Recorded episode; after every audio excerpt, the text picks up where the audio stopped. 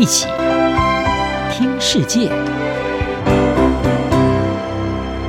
欢迎来到一起听世界，请听一下中央广播电台的国际专题报道。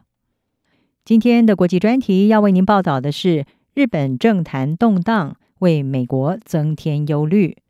日本首相菅义伟在九月初的时候宣布，不会参加九月二十九号的日本自民党总裁选举，而日本是内阁制。菅义伟不角逐执政党总裁，事实上就代表他即将要结束他的首相任期。日本前首相安倍晋三，他的第二个首相任期将近了八年的时间，也让他成为日本任期最长的首相。但是在安倍之前的六年之间，换了有六位的首相。现在安倍之后的菅义伟也加入了短命首相的行列，也显示日本政局的不稳定性。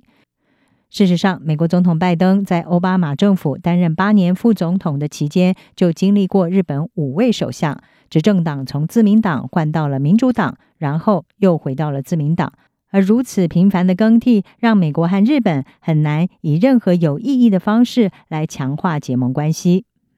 因此，在拜登今年一月上任之后，立即做出的重要决策之一，就是凸显日本是美国在印太地区最重要的盟友，同时让菅义伟成为他任内第一位造访白宫的外国领导人。而美国国务卿布林肯、还有国防部长奥斯汀，以及新任的美军印太司令部的司令阿基里诺，也都是选择日本作为首次海外出访的第一站。目前，中国被美国视为是主要的战略威胁，而在美国组成抗中联合阵线的拼图当中，日本是其中关键的一块。但是，根据产经新闻是指出，菅义伟执政一年就黯然下台，让美国担心日本又将会陷入首相频繁更替的混乱之中，也难以维持政策的统一性和持续性，为两国的合作带来了变数。华府智库战略暨国际研究中心的亚洲事务资深副会长葛林，他就表示，这是一项打击。日本政坛的不确定性让拜登政府要执行他的战略变得非常复杂，因为这项战略极为依赖美日同盟。葛林举例是说，美国已经邀请日本、澳洲还有印度的领袖组成四方安全对话，九月下旬就会在华府举行首度的面对面高峰会，而菅义伟即将要卸任。这项计划可能会受到影响，因为他们不知道到时候是由谁来接掌自民党，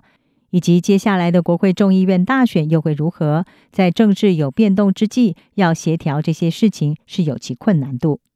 菅义伟的自民党总裁任期是到九月三十号，而这一届众议员的任期会在十月二十一号截止，接着就会举行改选。美国的智库外交关系协会资深研究员史密斯，他向日经亚洲是指出，今年秋天日本恐怕都将会耗在国内政治上，不可避免的外交形势安排也势必会出现大的调整，不但包括四方对话峰会，也包括美日外长还有防长的二加二会谈。而这是美日盟邦之间今年第二次的类似会谈，预料可能会讨论日本在印太战区与日俱增的安全角色。由于菅义伟是在民调低落下被迫退出总裁的选举，让自民党在大选上更是不敢乐观。华府智库美国进步中心的资深研究员哈里斯他就表示，如果选后自民党多数的优势缩小，将会更难以通过雄心壮志的措施。例如，要增加日本自卫队的打击能力等等。不过，哈里斯他说，对华府来说也有好消息。目前准备要角逐自民党总裁的人选，大部分都是熟面孔，例如岸田文雄和河野太郎，他们都曾经担任外交大臣，而河野太郎也担任过防卫大臣。哈里斯他说，如果想要一位兼具外交以及国防政策经验的人，你不能再要求更坚强的阵容了。华府智库哈德逊研究所的高级研究员克罗宁，他也向日经亚洲是指出，日本领导人一时的不确定性，确实会让短期外交安排变得复杂。不过可以预见的是，未来的接班人多半会持续既有的政策，而不会出现激进的改变。他说，日本国内的政治动荡不太可能会打乱日本的基本政策和可预期性。而将会继续的在维护一个自由开放的印太地区和国际秩序方面扮演坚定盟友的角色。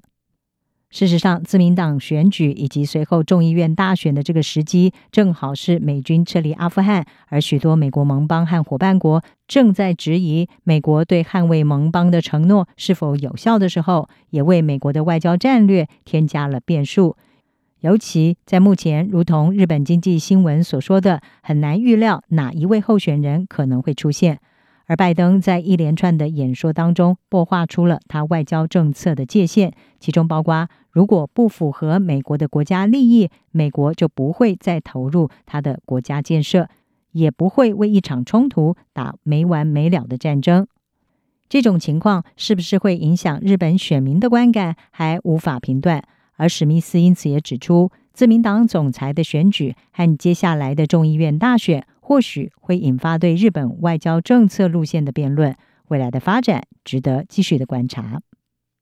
以上专题由编译黄启林撰稿，还青青播报，谢谢您的收听。